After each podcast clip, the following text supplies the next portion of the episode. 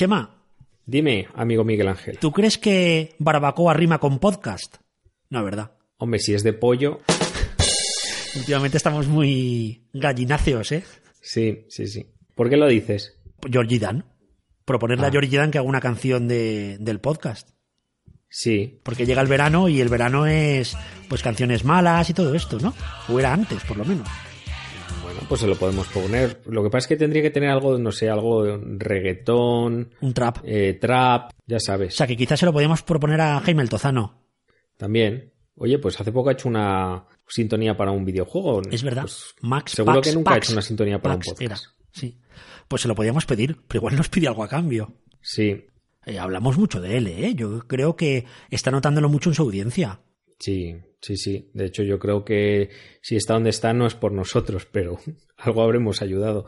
¿Has pensado algo del verano? ¿Qué hacemos en verano? Pues descansar, ¿no? Descansar. El año pasado hicimos una encuesta, ¿te acuerdas? Sí, que nos salió rana. De si seguir o... y nos salió rana. La gente dijo, a currar, a currar todo el verano. ¿Eh? Nos trolearon de mala manera. Sí. Las sordas de conectantes. Este año yo creo que no deberíamos hacer encuesta. No, hacer lo que queramos, ¿no? Sí, hacer lo que queramos. Tenemos varias opciones. Una opción es la de hacer episodios muy breves. Eso, 15 minutos máximo sí, para que la gente vea que estamos ahí, pero no, no somos unos pesados. eso es. Es una buena opción. La otra es cerrar el podcast ya. Para siempre. Ahora, Adiós. en 15 días. Que estamos en la... Pero, pero cerrarlo para siempre o cerrarlo para dos meses. Eh, no sé, cualquiera de ellas podría ser. Porque el momento en que paras no sabes lo que va a pasar después. Claro, y nos vamos en la cumbre. O sea, no nos vamos cuando vamos mal, nos vamos cuando vamos súper bien. Claro. Patrocinios por todas partes. Bueno, de todo. Promoción, giras. Promoción. Luego otra opción que nos ha propuesto gente es que yo haga un curso de ukelele en verano. Eh, sí, han sido un poco malos, ¿eh? Porque... Sí, sois muy malos, ¿eh? ¿Qué queréis? ¿Canciones? Pensando el verano. A mí me han recomendado también que hagamos un curso sobre humor en público y chistes de Matías Prats. Uy, ¿cuánto tiempo, Matías? Está en busca y captura. Debieron de haberle atado en corto. Así que bueno, algo habrá que hacer. Vamos a darle una vuelta. Podemos leer también, ¿eh? Oye, si leemos y nos comentamos las lecturas y ya, no sé, sería otra idea, ¿no? He leído el último de Pocoyo, joder. Claro. Teo hace un podcast. O me he leído la etiqueta del champú, no sé, algo, un clásico. A ver, abrimos, estamos hoy a día 14, abrimos nuestras líneas para que nos deis vuestra opinión sobre qué hacer en verano y en el último episodio, pues diremos lo que hacemos, ¿no? Daremos... Y será como Juego de Tronos, no dejaremos indiferentes a nadie. Exacto. Bueno, nunca, nunca los dejamos indiferentes, ¿eh?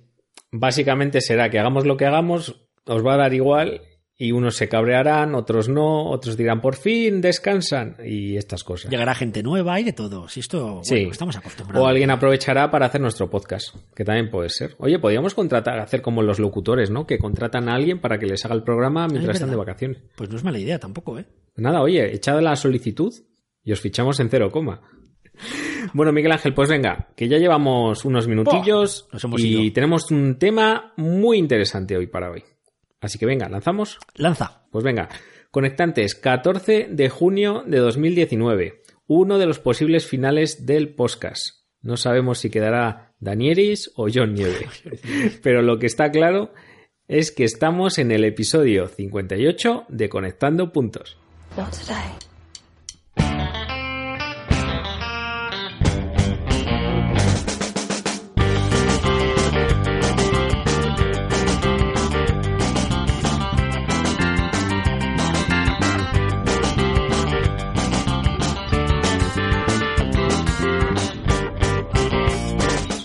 Bueno, oye, ¿habrá gente que no ha visto todavía el final de Juego de Tronos? Bueno, hay gente que no ha visto el de Juego de Tronos, hay gente que no ha visto el de Los Serrano. Hay de todo en el mundo, ¿eh? Bueno, lo de los serranos no creo. Pero Juego de Tronos no me extrañaría nada que hubiera gente que todavía.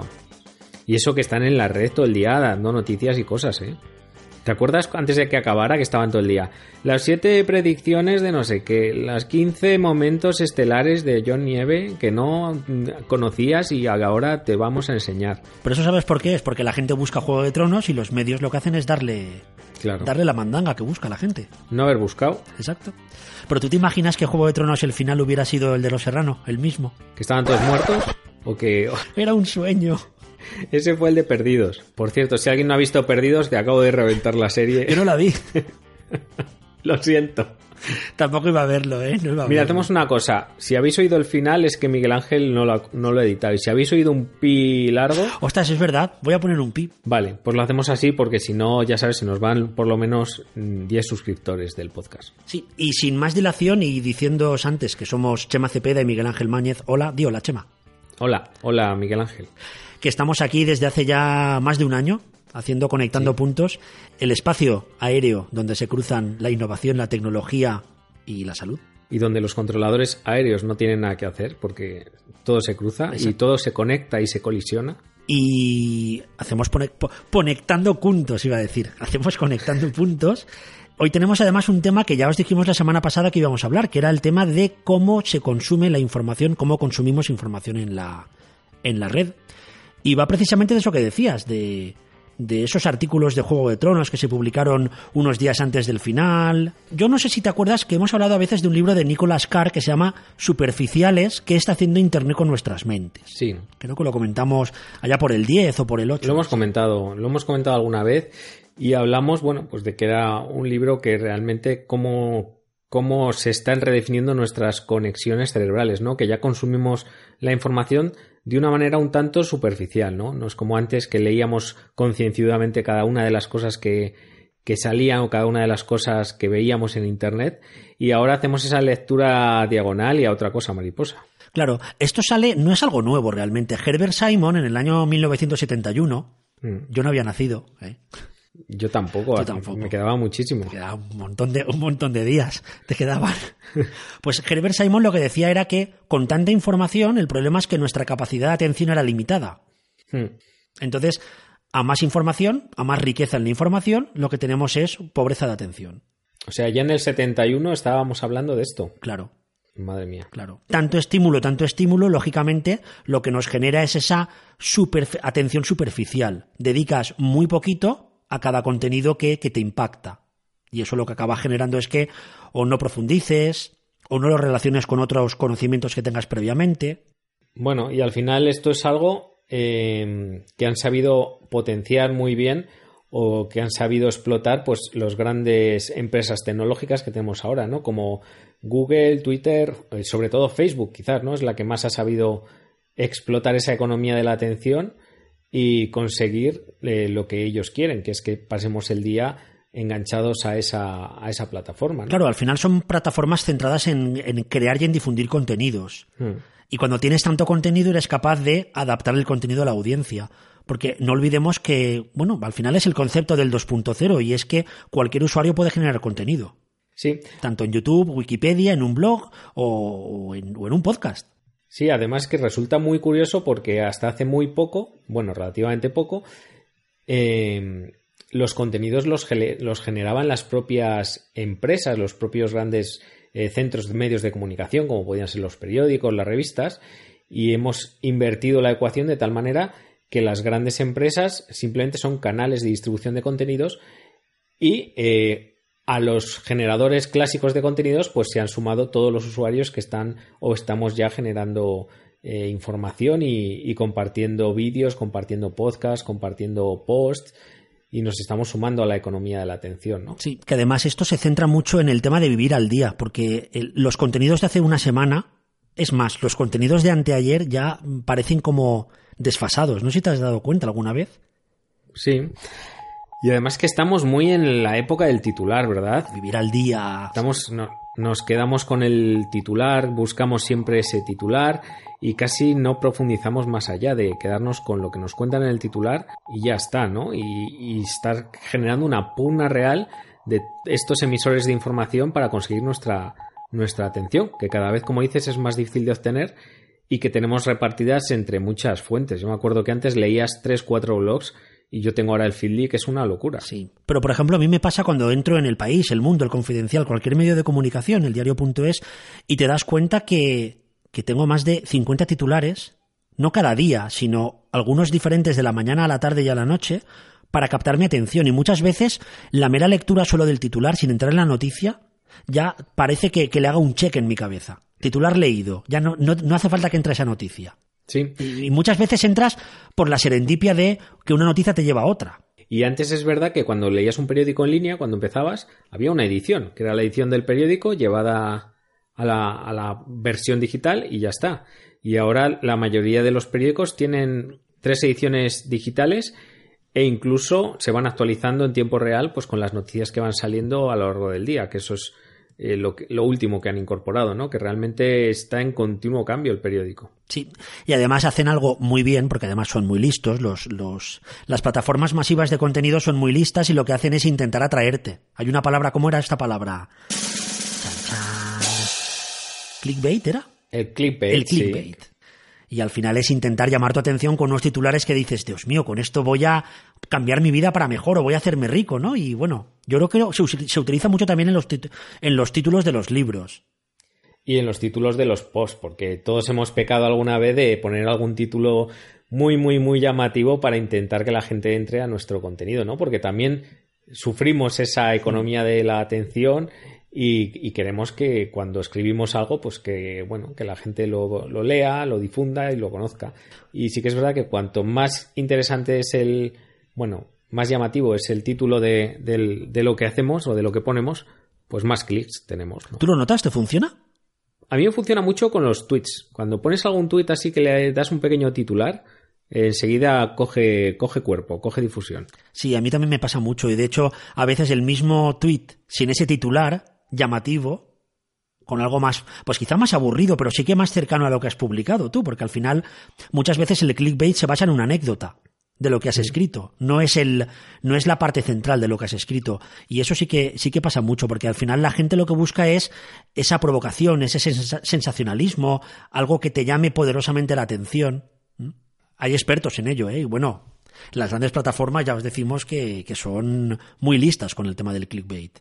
Sí, de hecho su negocio está en eso, ¿no? En conseguir pues que pierdas el mayor tiempo posible dentro de, de su plataforma. Na- Navegando, Claro, uno de los factores que maneja más eh, Facebook en este caso, que yo creo que es la que, como digo, más hace hincapié en esta parte, pues es ver cuáles son esos, esas noticias que realmente atraen más la atención y potenciarlas.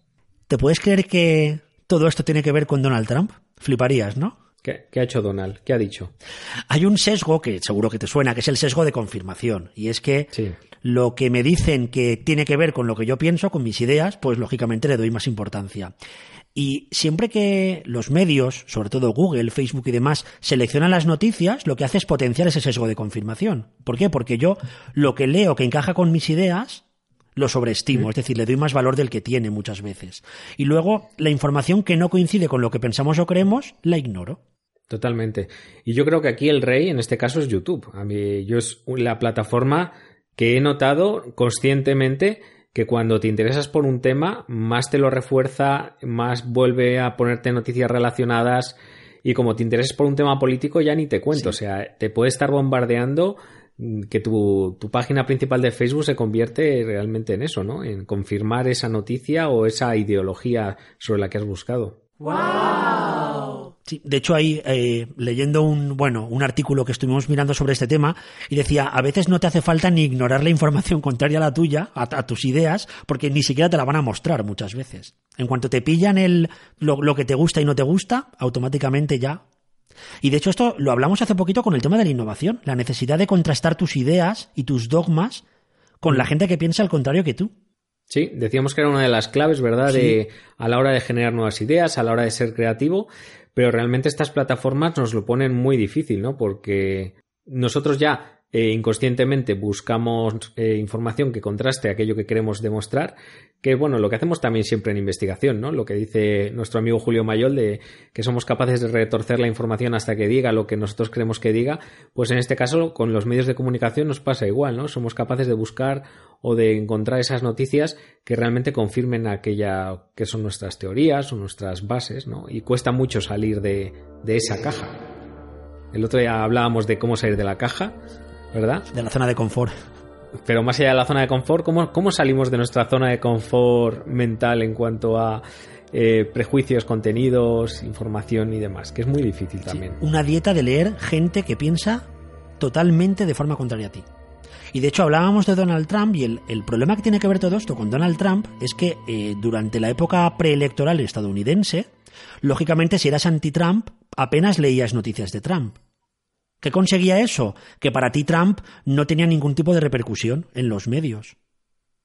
¿Eh? Porque solo leías lo que te gustaba a ti y leías periódicos de tu estilo y veías programas que más o menos tenían que ver con lo que tú pensabas y para ti Trump nadie le apoyaba y nadie escribía sobre él. Y de repente, claro, no es que nadie escribiera, es que tú no lo leías o lo ignorabas casi automáticamente creas como una, creas como una cámara, lo llaman cámara de eco. Solo, solo veo las cosas que me gustan o que tienen que ver con lo que me gusta. Y es una forma de leer contenidos en Internet que puede generar este tipo de ignorancia de la realidad.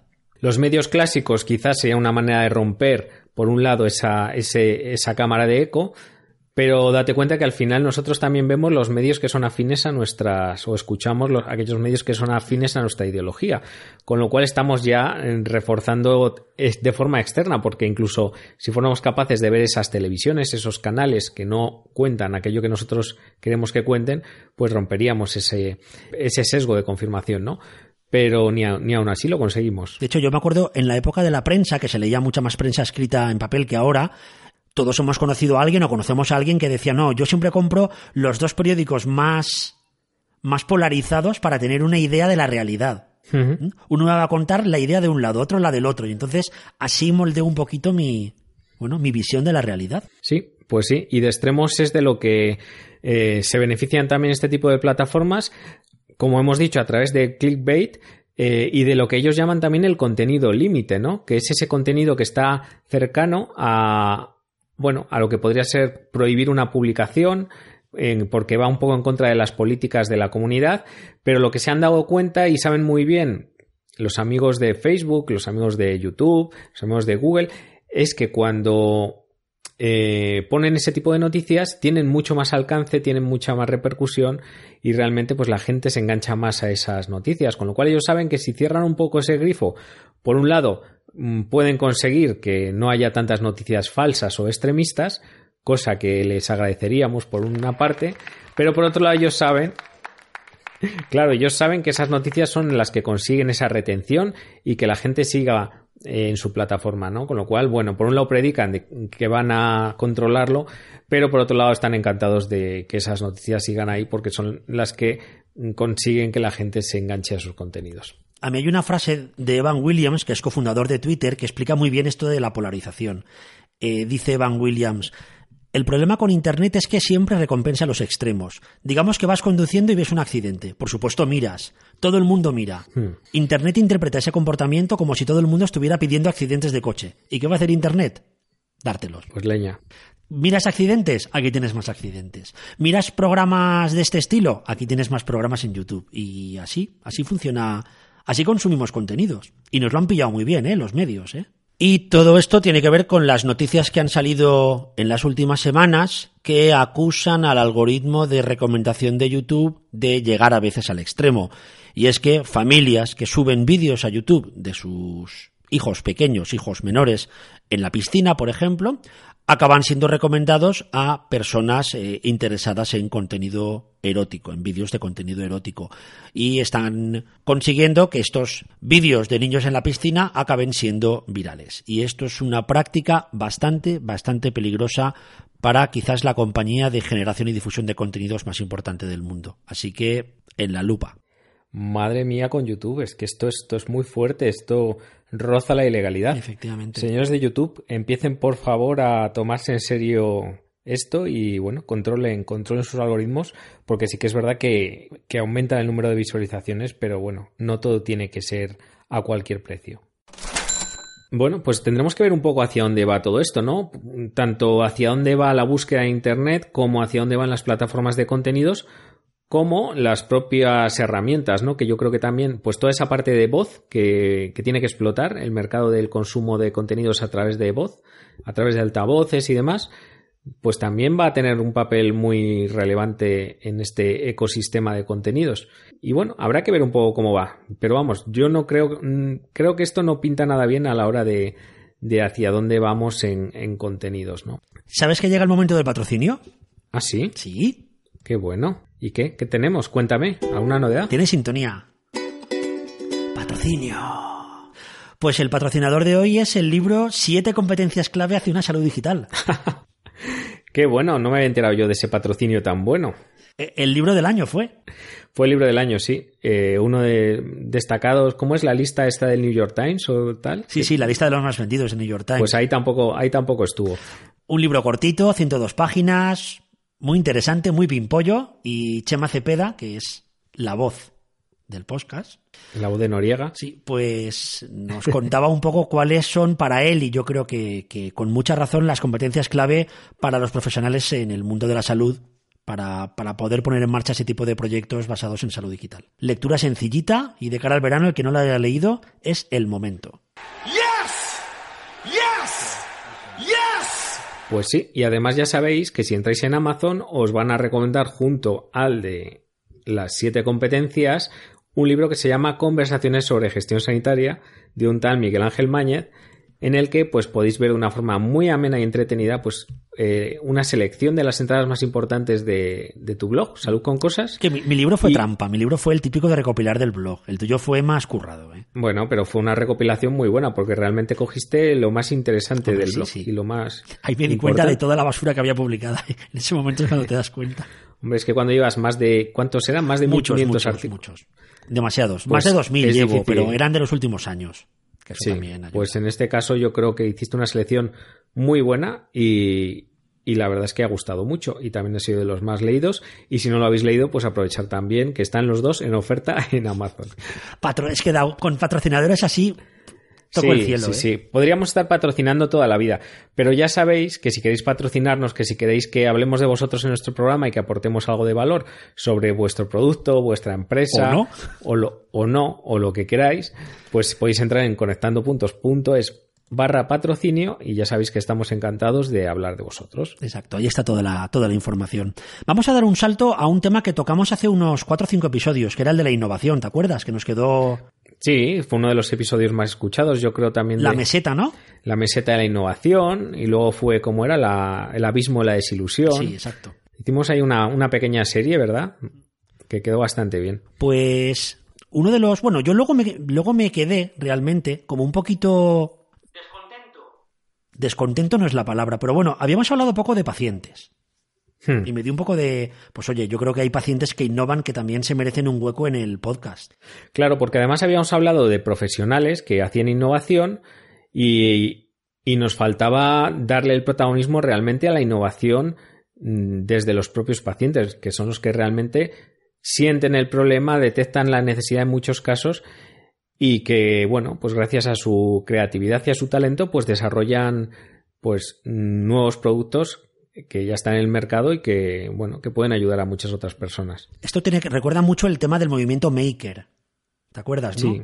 Y es Sí, que sí. eh, hemos encontrado una plataforma digital que ha sido creada por, por la Escuela de Empresariales de Lisboa que se llama Patient Innovation, innovación de pacientes, y que lo que busca es compartir soluciones para sus propias enfermedades o sus propios problemas de salud que han hecho los pacientes y que ellos o los han desarrollado, o los han inventado, o los han lanzado. Así que Pedro Oliveira, que es el líder de este proyecto, y os dejamos la web, por supuesto, en las notas del programa, ha lanzado esta plataforma que recoge un montón de proyectos y que además dan premios anuales, están difundiendo un montón de innovación, Sí, ya no basada en el paciente, sino originada en el paciente, y eso le aporta un valor que yo creo que no nos damos cuenta del valor que tiene. ¿eh? Sí, porque hablamos el otro día cuando hablábamos de innovación de la importancia que había a la hora de mm, tener generar estos bancos de buenas prácticas o bancos de innovación en los que la gente pudiera ver qué proyectos de innovación se estaban impulsando bueno, pues para coger ideas simplemente o para compartir esa innovación o para bueno, o para adoptar esa innovación y en este caso, pues tener una plataforma como esta en que ponga de relieve la innovación eh, a partir de la propia experiencia que tienen los, los usuarios, los pacientes, pues tiene, tiene mucho valor también, ¿no? Sí. Hay un ejemplo que además que se llevó el premio del primer año, que es el proyecto Peers. Peers. Pears, qué bonito es eso. Sí. Me gusta mucho ese proyecto. Sí, que es un, bueno, un ingeniero que tenía un síndrome que es el de Marfan y que le tenían que hacer una operación de aorta y decidió crear un implante pensando en su problema de salud desde una perspectiva más de ingeniero que de cirujano. Hmm. Aunque creo que este Chema, este Chema, este tema lo controla Chema mucho más que yo. Sí, pero a mí me gusta mucho el, el por qué creo esta, esta innovación. Y es que la alternativa que le dio el cirujano en este caso era cortarle la aorta, sustituirla tanto la parte de la aorta como la parte de la válvula por una prótesis y luego pues pasar anticoagulado el resto de, su vida pues para evitar la formación de, trombos y demás, ¿no? Y él dijo que no, eh, o él pensó en este caso que no le, que esa solución que le daban no era la más óptima, ¿no? Y dijo, vamos a ver, si mi problema es que tengo una dilatación en la parte de la aorta, se me está dilatando, me puede producir una rotura, pues lo, eh, que llamamos un aneurisma, y me puedo morir en cualquier momento por este problema, ¿por qué no diseñar algo? Y en este caso eh, pensó en lo que hacían, atento, los, eh, ¿cómo se llaman? Hombre, se me ha olvidado la palabra. Los fontaneros. Cuando tenían que arreglar una, un escape, una fuga, dice, ¿por qué no crear una malla o algo que rodee esa dilatación y que además le aplique una presión Constante. eh, sí, una presión constante, una presión distribuida, es decir, que no actúe sobre una parte muy concreta y luego pueda dar problemas, porque de hecho ya había, ya había habido intentos de innovación en este sentido y habían hecho prótesis externas, pero que realmente pues producían ese, ese daño en partes concretas de la, de la arteria y él dijo, pues voy a diseñar algo que realmente pues eh, produzca esa compresión constante y diseñó pues un- una especie de, de manga, ¿verdad? Que se colocaba alrededor de la aorta y, y que bueno, que ha tenido bastante éxito. Como una malla continua, podríamos llamarlos. Ponemos también las fotos y el enlace a toda la información, ¿eh? Bueno, y luego viene la segunda parte que es convence, convence tú a tu cardiólogo o a tu cirujano cardiovascular de que te implante esa prótesis. que de hecho es el gran problema de casi todos los pacientes que innovan, y es que tienen que encontrar una alianza de alguien que les ayude a llevar ese proyecto a término, a buen término, es decir, alguien que lo teste, que lo que le pase una serie de, ensayos y de pruebas para ver su seguridad, su eficacia, bueno, es complicado, es complicado. Imagínate si nos cuesta a los profesionales cuando a veces innovamos encontrar esos recursos para desarrollar nuestra innovación, pues imagínate a un paciente que encima que no se mueve en este mundo de la innovación, pero que puede tener otras otros recursos tan importantes, pues, pues eso, como su creatividad o su formación, en este caso, pues a través de una ingeniería. Pero bueno, también hay personas que no tienen esa formación y están desarrollando cosas muy interesantes. Exacto. En esta web hemos encontrado algunos de los de las innovaciones que han sido premiadas, como el Handy Plat, que es una bandeja para comer por parte de las personas a las que se les ha amputado un brazo. Sí, eh, lo- además lo he visto, me parecía muy, muy chulo porque lo que eh, hacían en este caso era pues que la propia bandeja retenía el alimento o lo que estabas comiendo, entonces no resbalaba y con una sola mano pues podías cortar, podías, pinchar y, y, bueno, pues realmente facilitaba. A mí me gustaba otro que es un jabón que repelía a los mosquitos para reducir el contagio de malaria. El fa Faso Soap. Faso Soap. Muy interesante también. Las ruedas Morph, que son unas ruedas plegables para sillas de ruedas. El sensor de bolsas de ostomías, que lo que hace es que indi te indica vía Bluetooth cuando, hay que, cuando tienes la bolsa llena y tienes que reemplazar la bolsa y te llega una alerta al móvil. Y bueno, como estos, muchos más. Hemos recopilado unos cuantos, ¿verdad? Hay un, hay un editorial del British Medical Journal dedicado a esta web, a, este, a esta plataforma de innovación de pacientes, y nos ha gustado mucho el consejo que ofrece la, el, el, el texto. Y es, no asumas que tu profesión tiene el monopolio sobre el conocimiento en salud y la cura de las enfermedades. Abre tu mente. Qué importante. Y pensar como un fontanero. Pensar como un fontanero, escuchar activamente a tus pacientes y, y, estar abierto a que otras personas pues, puedan innovar sobre la parte en la que tú eres experto, ¿no? Efectivamente, ahí está la clave. Sí, pues nada, si conocéis algún ejemplo más interesante o sois personas innovadoras que estáis desarrollando algún producto o algún servicio eh, a partir de vuestra propia necesidad como pacientes, pues contárnosla, que la traemos al programa o incluso si queréis venir un día a la ventana, pues también encantados de que, de que nos la contéis y participéis.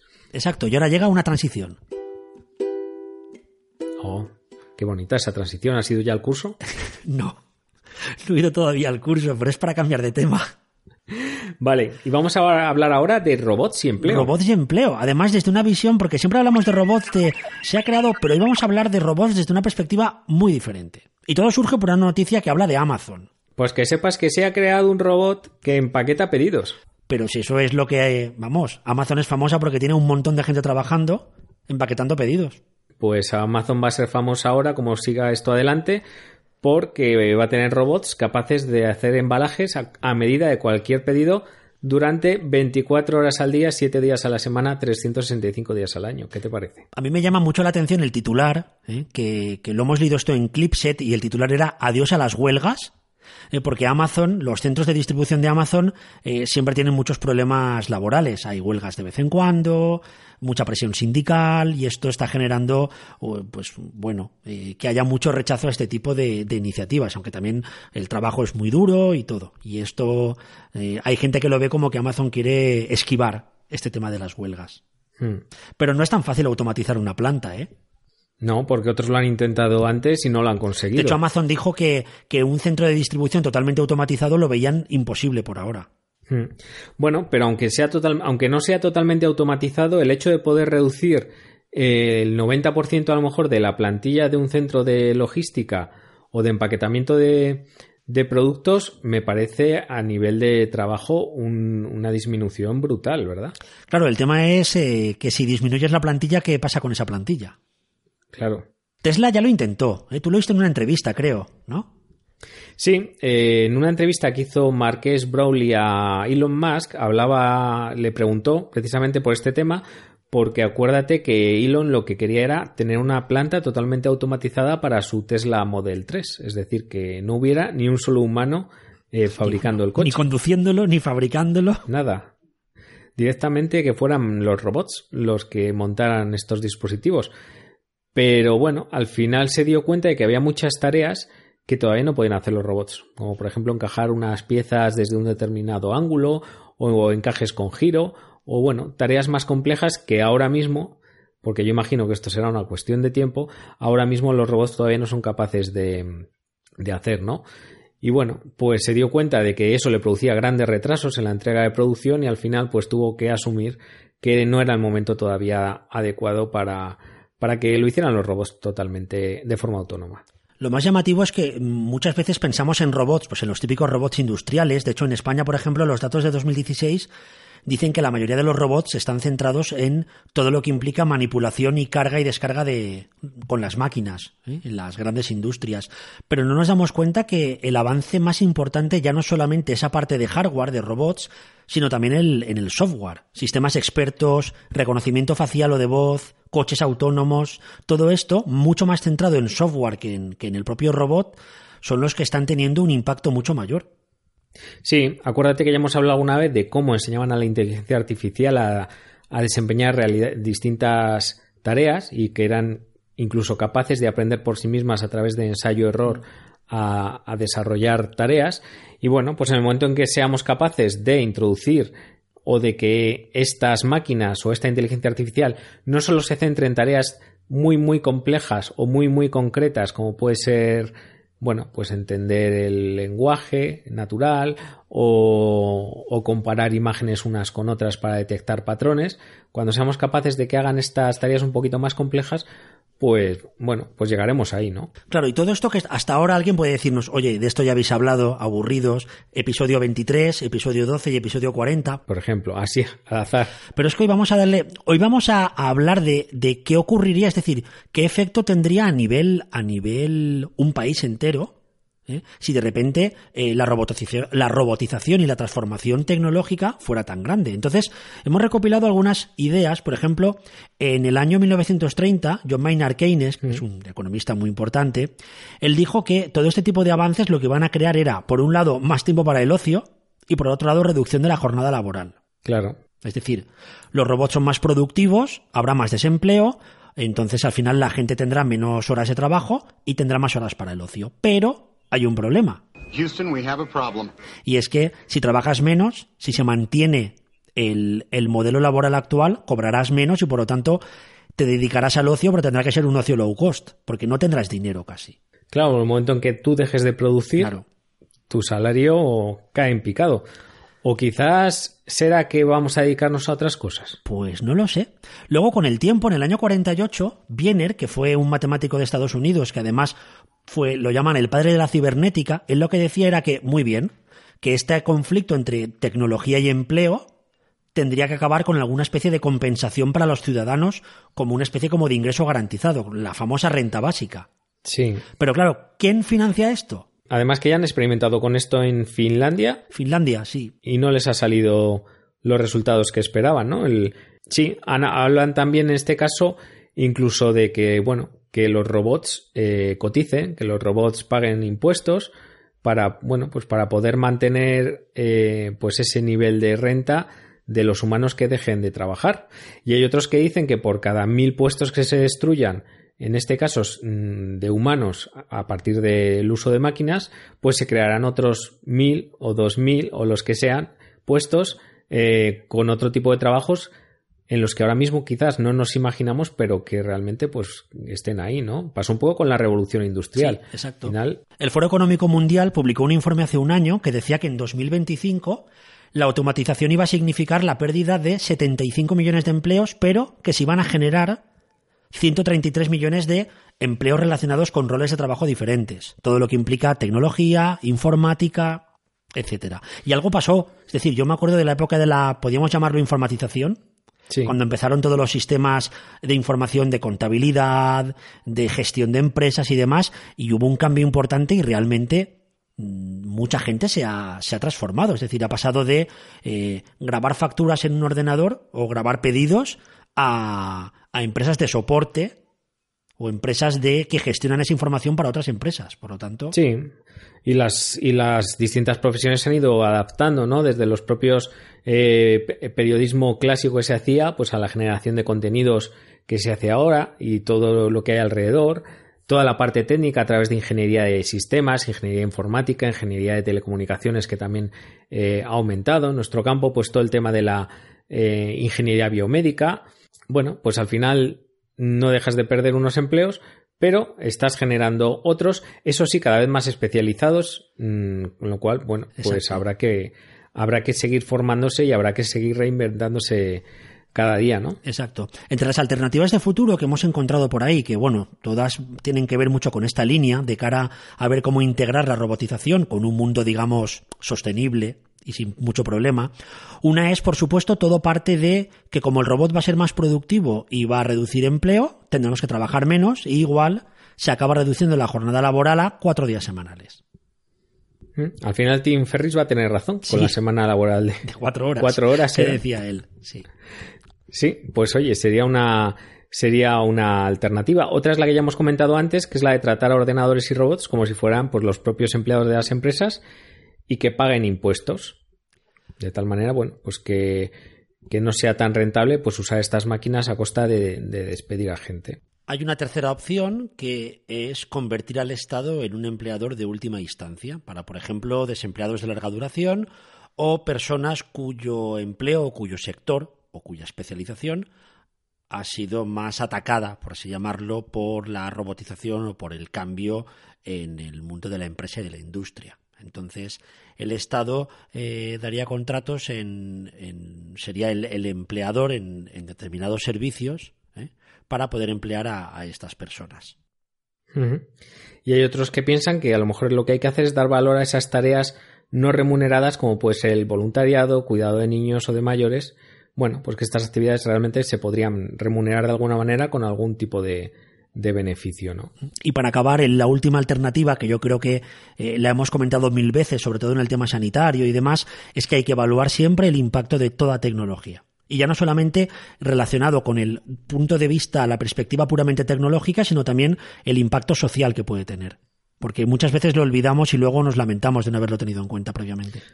¿Y tú crees que vamos a llegar a eso? Porque realmente todas las tecnologías que nos han ido cayendo han producido un tsunami más o menos grande. Mira el impacto que ha tenido la llegada de Internet, el que dicen que va a tener ahora la inteligencia artificial, que lo comparan al mismo nivel eh, de lo que ha supuesto Internet en nuestra vida. ¿Quién se ha dedicado a, a evaluar el impacto que puede tener esa tecnología a pri- a- a- con anterioridad Sí. al impacto que ha tenido? Pues fíjate que el, el tema de que los robots acaben cotizando, yo sí que lo veo. Sí, porque al final es un poco, es decir, o una transformación en el impuesto de sociedades, que son el impuesto que pagan las empresas por los beneficios, o algo así, pero se tiene que notar. Porque al final la empresa tiene un beneficio mayor con el- la apuesta, el uso de, de robots o de sistemas de inteligencia artificial. Y bueno, al final, de, de una forma u otra, yo creo que el Estado acabará, acabará eh, poniendo un impuesto, un tributo o un pago especial por, por este tipo de... Bueno. Lo de la reducción de la semana laboral no lo sé, pero también la veo eh, a corto plazo. Veremos a ver qué dice, qué dice el sindicato de robots de esto. Que ahí estará también, eh, con pancartas y, y, haciendo huelgas. Pero sí que lo sí. veo. Lo que sí que veo es una, un cambio todavía mucho más agudo de personas trabajando en sector industrial u otros sectores a sector servicios. Los servicios relacionados con el ocio y el bienestar van a crecer todavía más, ¿eh? Y fíjate que han crecido. Y a nivel de ciudades y entorno rural, ¿tú crees que volveremos al, a, a, esa dispersión geográfica o seguiremos concentrándonos en, en, ciudades como hasta ahora? Porque en el momento en que el trabajo quede deslocalizado de esa manera, es muy probable que mucha gente se vuelva a vivir a entornos rurales, al campo, porque ya no te entra esa dependencia social de estar en un punto para trabajar en él. ¿Qué pregunta me hace Chema? Pues no de, depende un poco, es decir, al final tenemos todos una serie de, de necesidades mínimas y, y, yo creo que, que en parte por, por el tema de desconectar del, del día a día o desconectar de una vida tan rápida y tan destructiva en ocasiones, pues sí que puede ser que vuelva gente a vivir a, a otras zonas. Lo que pasa es que en España las tenemos muy castigadas. ¿eh? La España vacía, ¿no? Decían. Sí, la España vacía. Por eso me refería que a lo mejor, bueno, pues sería una oportunidad para repoblar esa España vacía y para retomar ese contacto también con la naturaleza que tanto estamos perdiendo, ¿no? Gracias a la tecnología o al estar todo el día eh, tan enganchados sí. a, a estas tecnologías. Bueno, pues se plantean retos interesantes con esto de la robótica. ¿Te confieso algo? Confiesa. Preparar este tema me ha servido de mucho, me ha venido muy bien. ¿Sí? Siempre cuando leía informes sobre robotización me quedaba como en la parte más de impacto a, a, a, corto plazo, tantos empleos perdidos, tal, y me ha gustado darle esa vuelta de, oye, que esto puede tener muchas más implicaciones, ¿no? También sociales y demás, y el impacto social de la tecnología es importantísimo. Sí, fundamental. Y es verdad que siempre nos quedamos ahí, cuando hablábamos verdad de contenidos, nos quedamos con el titular, y en este caso nos quedamos siempre con la parte técnica y no vamos más allá. Y ha sido interesante también, pues ver, bueno, conocer esas alternativas o hacia dónde vamos socialmente, pues con, con la robotización, ¿no? Te voy a poner una pasarela. ¿Sabes quién ha hablado mucho de esto? ¿Eh? De la ¿Quién? tecnología con la parte más social y más humana. Eric Topol. Hombre, es que Eric Topol es un, un crack de la tecnología y que además está, está virando mucho hacia toda esta parte de la, de la inteligencia artificial, porque está escribiendo su último libro, de hecho, eh, va de esto, ¿no? Se llama Deep Medicine y habla realmente pues de cómo estas tecnologías, sobre todo lo que es la inteligencia artificial, puede, bueno, y en este caso le da ese toque humanismo, ¿no? Porque él dice, el subtítulo es cómo la inteligencia artificial puede eh, volver a hacer la, a la salud humana otra vez. Fíjate que Eric ya, ya sorprendió con sus dos libros anteriores, que fue, por un lado, La destrucción creativa de la medicina, que cómo, la, cómo la revolución digital va a conseguir un mejor sistema sanitario, y luego un libro que a mí me encantó, que era El paciente te verá ahora. Sí, que le daba la vuelta a la tortilla, la ¿verdad? De, sí. de los roles y las relaciones entre profesional y paciente, y cómo se pierde esa verticalidad en la relación desde un sistema eh, ¿cómo lo llaman? Al, al, modelo de relación. No, no tengo ahora el término. Bueno, antes era un modelo más paternalista y ahora es un sí, modelo más es, de cooperación y más de toma de decisiones compartidas eh, y cosas de este estilo. Tú te estás leyendo mm. el de Deep Medicine, ¿no? Creo. Sí, me lo estoy leyendo, me está gustando, tiene, tiene perlas interesantes pero... y me gusta... Ah, pensaba que había un pero. Eh, sí, también tiene, sí. tiene su pero. Es una visión demasiado centrada en la, en la visión americana de la salud y muy médico-centrista. Vaya. En este caso. Hombre, es lógico porque él es, cardiólogo, entonces él tiene una visión eh, médica, pero bueno, al final se lo orienta un poco hacia la gran oportunidad que nos ofrece la inteligencia artificial, eh, no tanto a nivel tecnológico para reducir errores o carga de trabajo, sino bueno, pues para que lo tomemos como una oportunidad para eh, recuperar pues el tiempo precioso que y la conexión que tenemos entre los profesionales y los pacientes, ¿no?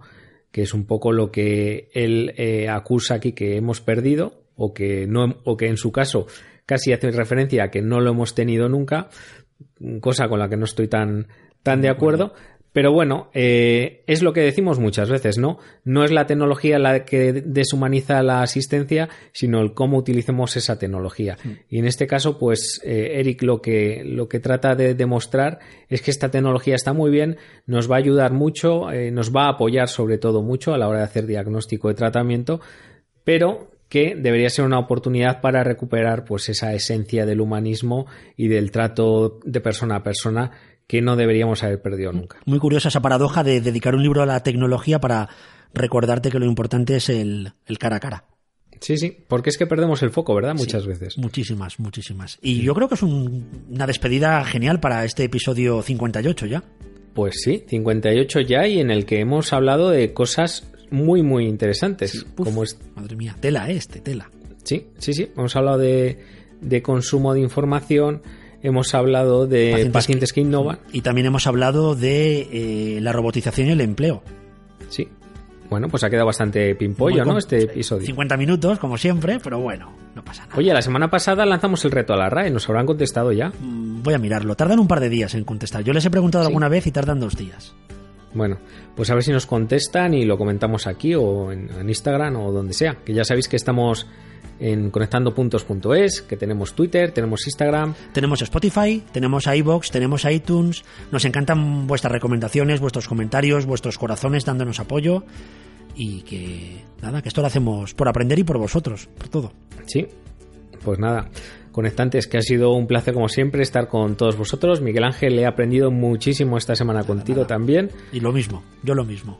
Voy a llorar y todo no llores, hombre. No llores, que se va la gente emocionada y, luego les tenemos una semana sin, sin podcast. Bueno, pues nada, hasta la próxima semana y gracias a todos por estar ahí. La semana que viene más y quién sabe, igual mejor. Seguro. Hasta luego. Adiós.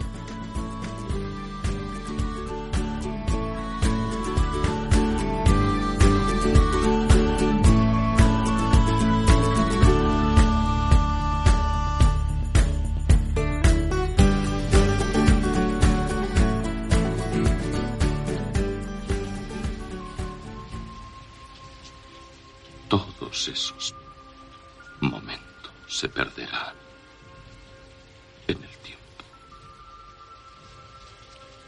Como lágrimas en la lluvia.